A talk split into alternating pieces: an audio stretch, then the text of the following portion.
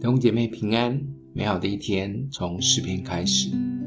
诗篇六十篇一到五节：神啊，你丢弃了我们，使我们破败；你向我们发怒，求你使我们复兴。你使地震动，而且崩裂，求你将裂口医好，因为地摇动，你叫你的民遇见艰难，你叫我们喝那使人东倒西歪的酒。你把旌旗赐给敬畏你的人，可以为真理扬起来。求你应允我们，用右手拯救我们，好叫你所亲爱的人得救。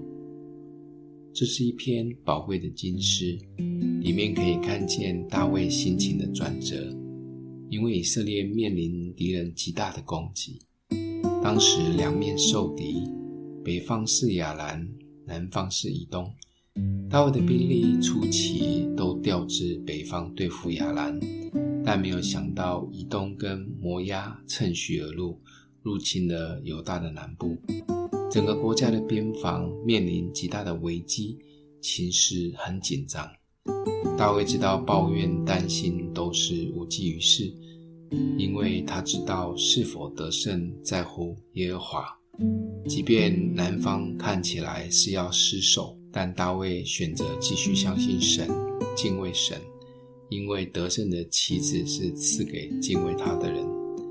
大卫之所以可以一直讨神的喜悦，就是因为不管环境如何，困难有多大，他都选择相信神，不抱怨，不沮丧，继续赞美呼求神，也不自己乱做决定，而是继续等候他的作为。这就是敬畏神的态度。为什么要敬畏神呢？我随便提几个圣经里面说的敬畏神的好处吧。在诗篇的二十五篇，谁敬畏耶和华，耶和华必指示他当选择的道路。诗篇的三十四篇，你们当敬畏他，因为敬畏他的一无所缺。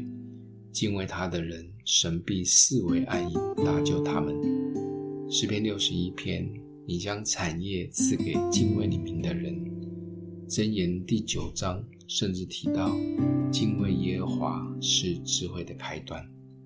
所以放下你的忧虑烦恼吧，来赞美呼求他，也顺服他的心意，继续等候他，不要自己乱做决定，讨他的喜悦才是一切蒙福的来源。今天默想的经文。你把旌旗赐给敬畏你的人，可以为真理扬起来。